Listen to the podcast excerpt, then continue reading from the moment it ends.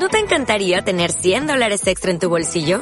Haz que un experto bilingüe de TurboTax declare tus impuestos para el 31 de marzo y obtén 100 dólares de vuelta al instante. Porque no importa cuáles hayan sido tus logros del año pasado, TurboTax hace que cuenten. Obtén 100 dólares de vuelta y tus impuestos con 100% de precisión. Solo con Intuit TurboTax. Debes declarar para el 31 de marzo. Crédito solo aplicable al costo de la presentación federal con TurboTax Full Service. Oferta sujeta a cambios o cancelación en cualquier momento. Hola, soy Ale Karam, creadora del proyecto de sanación Mi Vida Iluminada. En este espacio, así como en todas mis redes sociales y en todos mis programas, te guío a través de tu proceso de autosanación compartiéndote herramientas de espiritualidad práctica para que hagas con tu vida magia. Y te doy la bienvenida a este, tu podcast favorito de sanación, el podcast de Mi Vida Iluminada.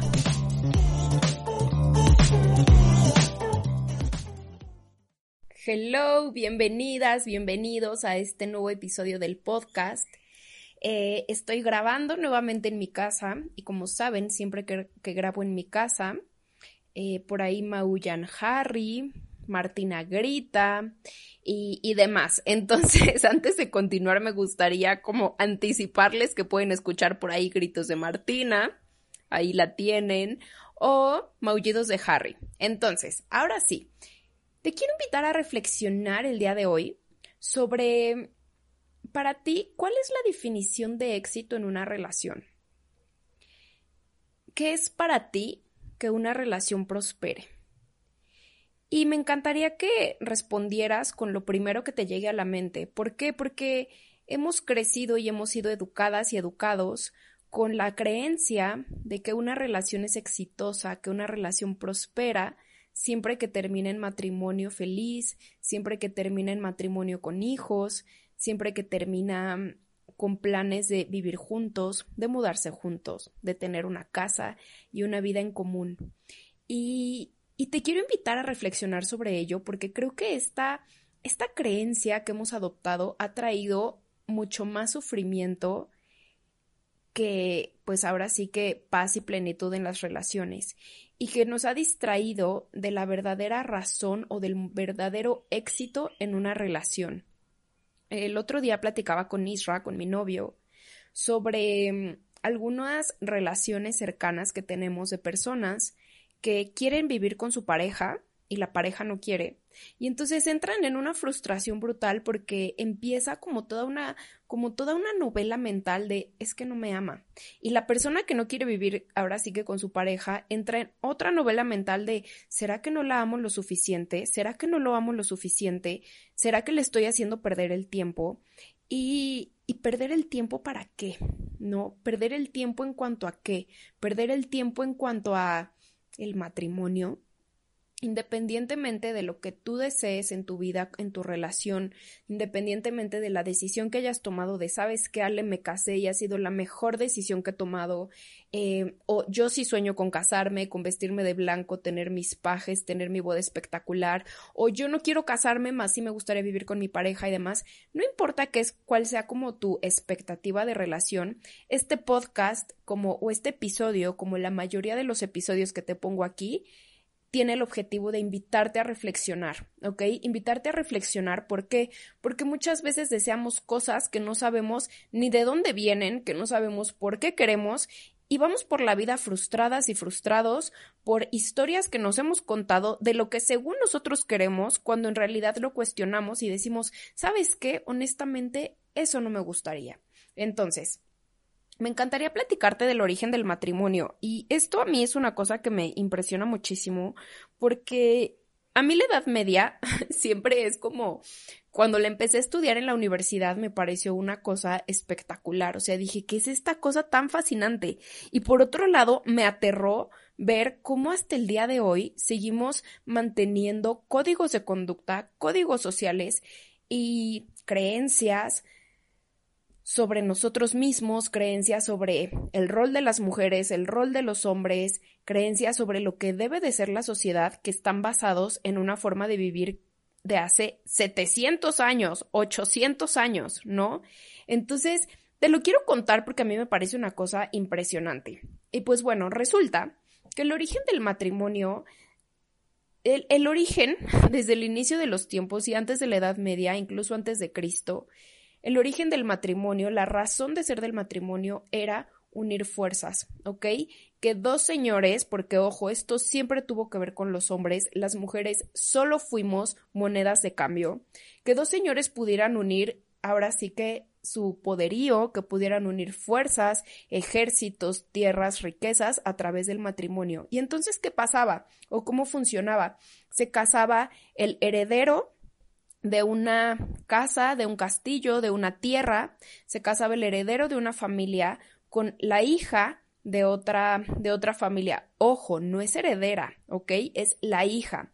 ¿Y cómo funcionaba esto? Pues simplemente se hacían alianzas en las cuales, pues, ni el heredero, ni el chico que se casaba, ni la chica que se casaban, realmente querían casarse, era como, pues, lo que toca. Lo que toca es casarse, punto.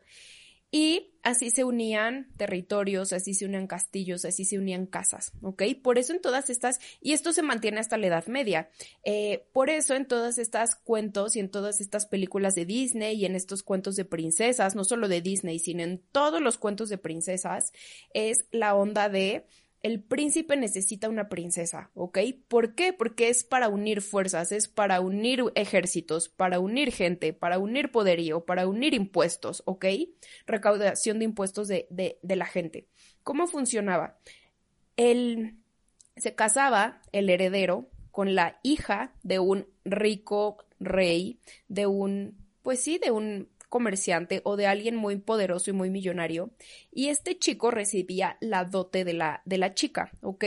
La dote pasaba del papá de la mujer al esposo, nunca le pertenecía a la mujer, ¿ok? Porque hay que recordar que hasta el siglo pasado, hasta el siglo XX, las mujeres las mujeres logramos el hecho histórico de, de, de, tener derecho a tener dinero, ¿ok? Antes no podías tener dinero, no podías tener propiedades y eso incluso sigue pasando en muchos lugares del mundo y incluso en muchos lugares de Latinoamérica, ¿ok? Entonces, eh, las mujeres no podían tener propiedades, las mujeres simplemente eran el tipo de cambio. Por eso se decía que el día más importante de una mujer era el matrimonio, e, era el día de su boda, ¿ok? Porque pues ahora sí que era el único día en el que era vista, en el que pues listo, pasaba de un papá a que se hiciera cargo de ella un, pues un esposo, ¿ok? ¿Cómo funcionaba? este contexto es de las clases sociales altas, em, más privilegiadas. ¿Qué pasaba con aquellas clases trabajadoras, con aquellas clases obreras, con los comerciantes, artesanos y demás?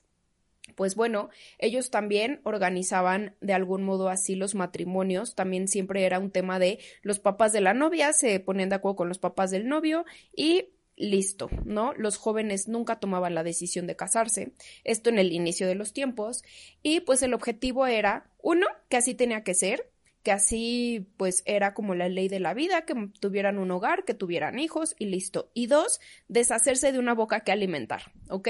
Entonces, e-, ese es el origen o ese es el la razón de ser del matrimonio, ¿ok? Nunca tuvo como razón de ser algo romántico, que ahorita te voy a hablar del amor romántico. Nunca tuvo que ver con el amor, amiga y amigo. Nunca tuvo que ver con el amor de, ¿sabes qué? Eres mi persona y quiero estar contigo hasta el día que me muera. Nunca tuvo que ver con eso, ¿ok? ¿Qué es el amor romántico? En este contexto que te cuento de el amor romántico sí surge en la Edad Media, en este contexto que te cuento en el que los papás arreglaban los matrimonios, eh, esto quedaba, em, en estos arreglos quedaba implícito que no necesitaba haber amor, ¿ok? Más em, se empieza a normalizar el amor romántico, que es que un, eh, pues sí, como un chico esté enamorado de la mujer imposible, la mujer, uno, o que es casada o que por alguna razón no puede concretarse no, no, puede concretar la relación con ella, ¿ok? Ya sea que esté prometida a alguien más. Y de aquí viene el tema, la palabra prometida, ¿no? Es su prometida, pues sí, o sea, ya el papá se la prometió ese señor, ¿ok? Entonces, ya sea que estuviera prometida a alguien más y demás. Entonces, de ahí viene el amor romántico. La idea del amor romántico nunca ha sido como tal el amor, siempre fue idealizar a la mujer, idealizar y siempre fue de la mujer hacia el hombre, idealizar a la mujer, idealizar como esta posible relación y que siempre es imposible. Entonces, en esto que te cuento, el amor, el querer estar, el interesarse por la persona realmente, nunca ha sido el tema en cuestión, ¿ok? Entonces, regresamos al siglo XXI, regresamos al 2022, en donde vemos a un montón de mujeres frustradas porque se les está pasando la vida y no van a casarse, ¿ok? Porque se les está pasando la vida y el novio no quiere vivir con ellas, o porque ellas no quieren vivir con el novio, y se sienten súper culpables también por decir, es que, ¿será que hay algo malo en mí que yo no quiero esto? Y pues bueno, independientemente del lugar en el que estés, quiero regresar el punto a cuál es el objetivo de las relaciones, en medida de qué se mide el éxito de una relación. Y si tú ya estás casada y me estás escuchando, yo creo que verdaderamente el éxito de una relación no se mide en cuestión de si ya te dieron el anillo o no, en cuestión de llevamos 10 años o llevamos uno, en cuestión de nos casamos o no nos casamos, o ya nos fuimos a vivir juntos o no nos fuimos a vivir, o no nos vamos a vivir juntos, o no vivimos juntos.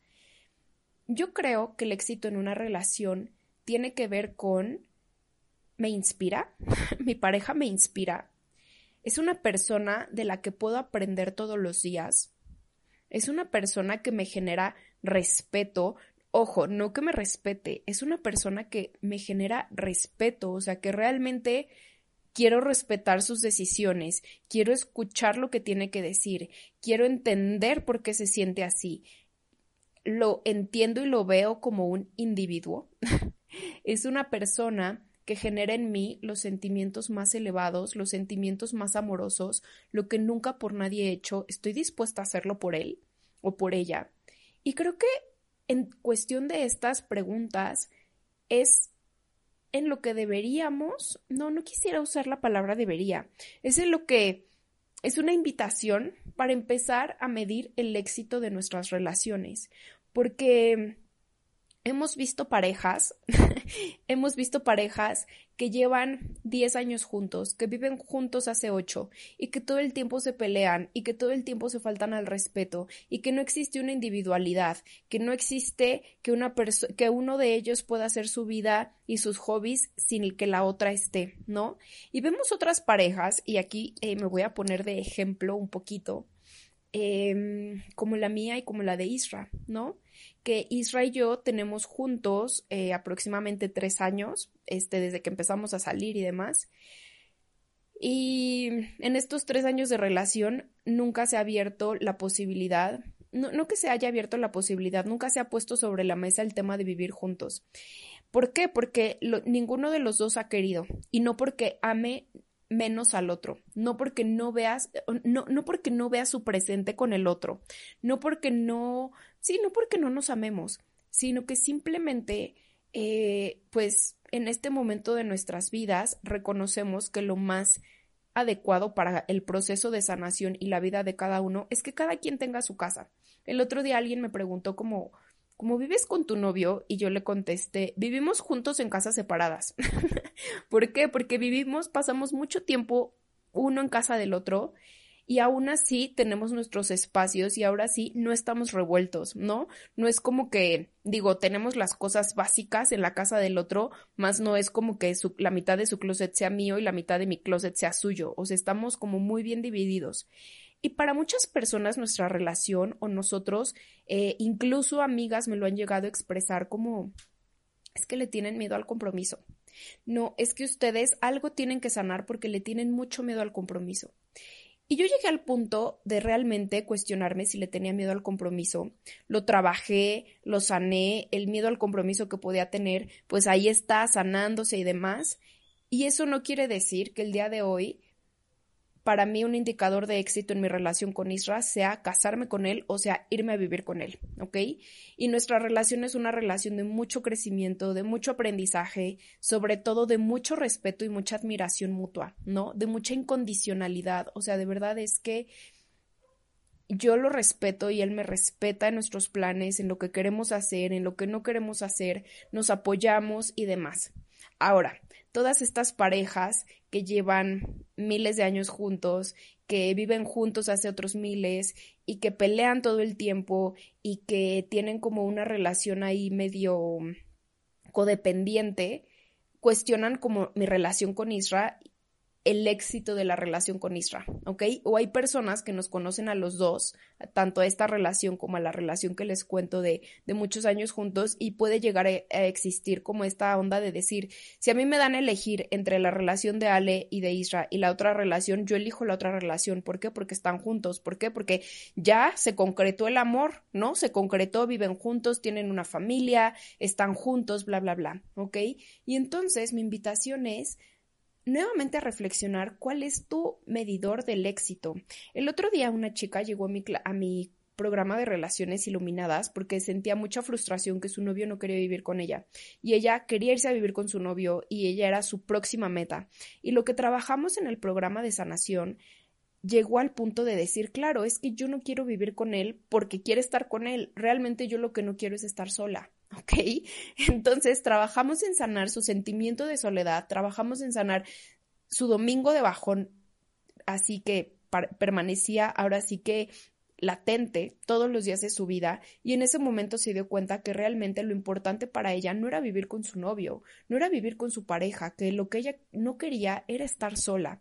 Entonces, ¿desde qué punto, desde qué espacio estamos anhelando una relación de pareja, estamos comprándonos eh, historias sobre éxitos o fracasos de relaciones que no tienen nada que ver con una realidad, ¿ok?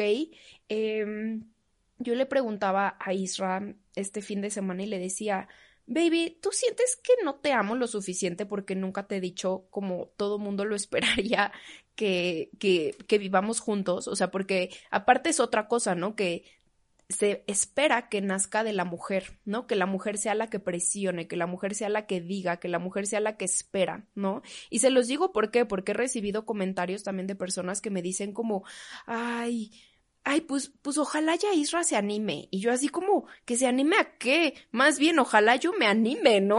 o sea, es como, como, ¿por qué ponemos sobre la mesa que es el hombre el que no quiere y no la mujer? ¿Ok?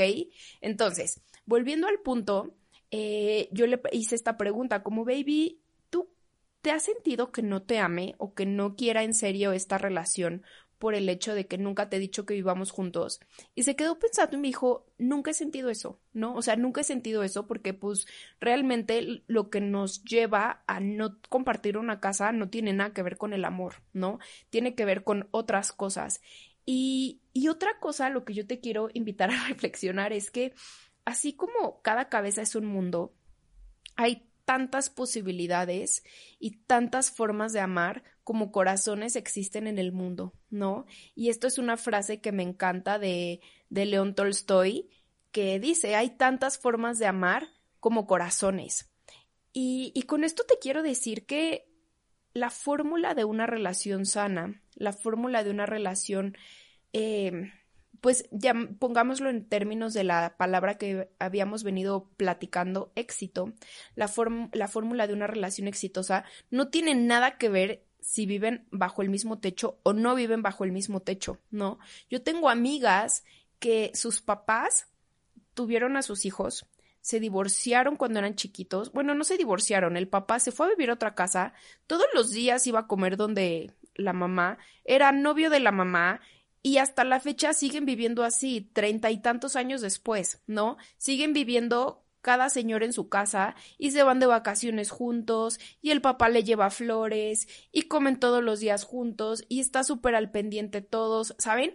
Y es una familia y son una familia o una pareja mucho más feliz y mucho más unida y con mucho más complicidad que muchas otras parejas que viven juntos hace 30 años y que ni se pelan ni se conocen ni nada, ¿ok? Entonces, eh, quiero decirte que busques cuál es la motivación que tienes para querer vivir o casarte con alguien. Y ojo, aquí yo no estoy juzgando de, no, el matrimonio es una institución de la Edad Media, cancelenla. Por supuesto que no, es como que cada quien haga con su vida lo que se le antoje y si eso lo hace feliz, yo soy súper feliz con eso, ¿ok? Em, soy eh, pro respeto de todo tipo de vida y de todo tipo de relación. Solo te invito a que te cuestiones desde qué lugar lo quieres hacer. Y si eres mujer y me estás escuchando, quiero también decirte que si estás esperando tener una relación, si estás esperando tener un esposo o alguien que viva contigo para no sentirte sola, para sentirte segura, porque piensas que es la única forma que vas a tener de prosperar, porque quizá también en el fondo estás esperando que te mantengan. Quiero pedirte de la manera más atenta y más amorosa que dejes de faltarte, faltarte al respeto de esta manera. ¿Y por qué te digo faltarte al respeto? Porque estás anulando completamente tu poder creador, estás anulando completamente tu individualidad, tu autonomía y tu soberanía. Te quiero invitar a que si realmente quieres casarte, si realmente quieres formar una familia, eso no es faltarte al respeto en absoluto.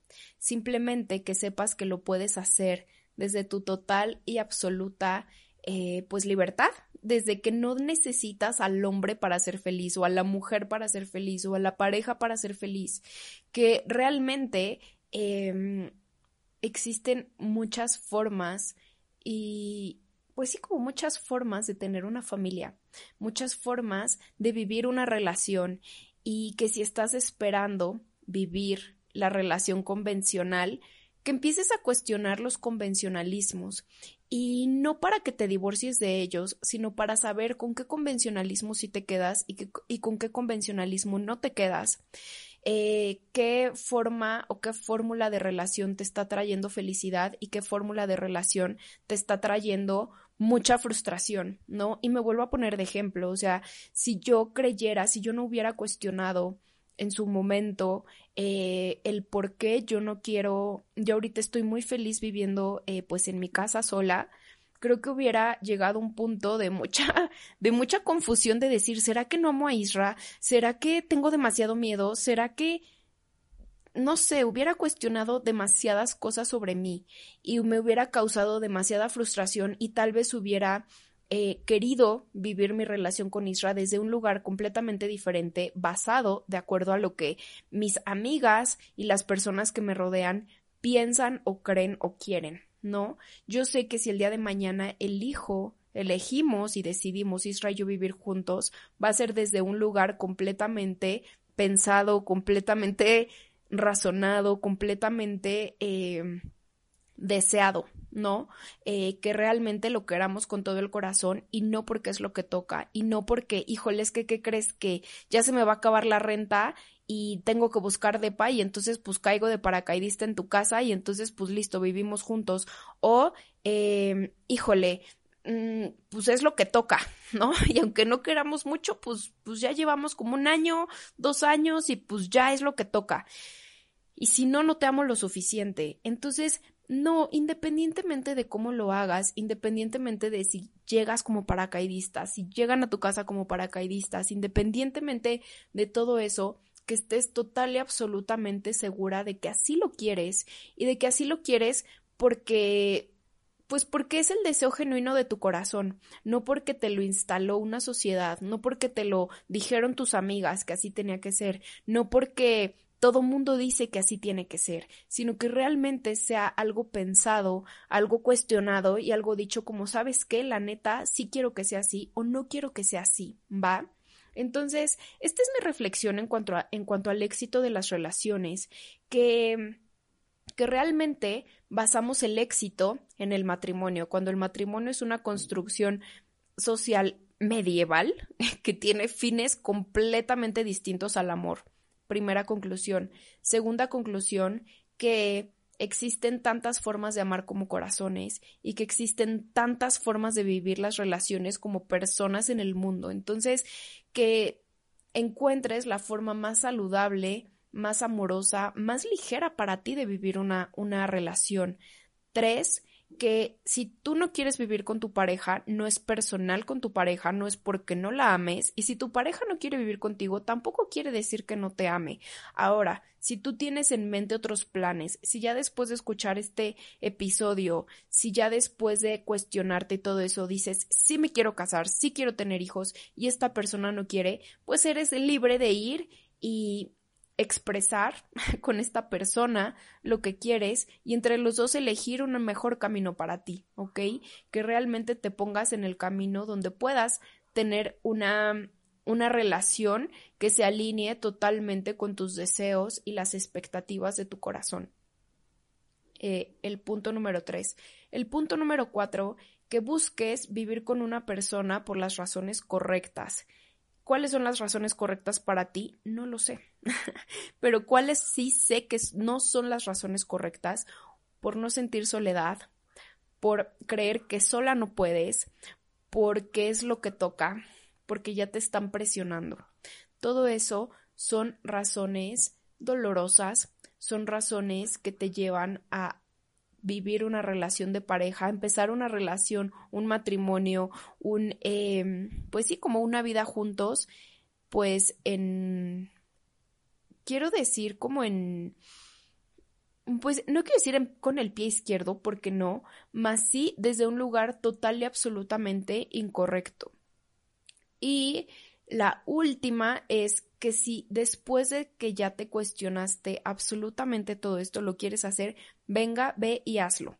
Ah, no, y me falta otra más, que empieces a medir el éxito de tu relación no por el techo en el que viven, no por el tiempo que llevan juntos, no por los planes que tengan a futuro, que empieces a medir la relación en términos de me inspira esta persona, me genera respeto, me provoca respeto, eh, aprendo de ella, aprendo de mi pareja, es una persona que genera en mí los sentimientos más elevados y es una persona por la que haría lo que no haría por nadie más, en términos de todo esto. Y que empecemos a cuestionar la forma en la que nos relacionamos, que empecemos a cuestionar lo que aceptamos como cierto en nuestras relaciones. Una vez que cuestionamos, nos damos cuenta que existen infinidad de posibilidades para vivir la vida, para vivir las relaciones, e infinidad de formas para abrirnos a recibir amor. Y si algo de lo que encontramos en nosotros no nos cuadra, no nos hace felices, si realmente dices, híjoles, que sí quiero vivir con mi pareja, más me da mucho miedo, pues bueno, hacer lo necesario para sanar, para sanar y, y que estés en paz con tus decisiones, ¿ok? Que todas tus decisiones provengan desde el amor y no del miedo. Te mando un abrazo y gracias por escuchar. Amigas, amigos, amigues, esto fue todo por hoy. Muchísimas gracias por llegar conmigo hasta el final de este capítulo. Si te gustó, si lo disfrutaste, si pensaste en alguien mientras lo escuchabas, no dudes en compartirlo.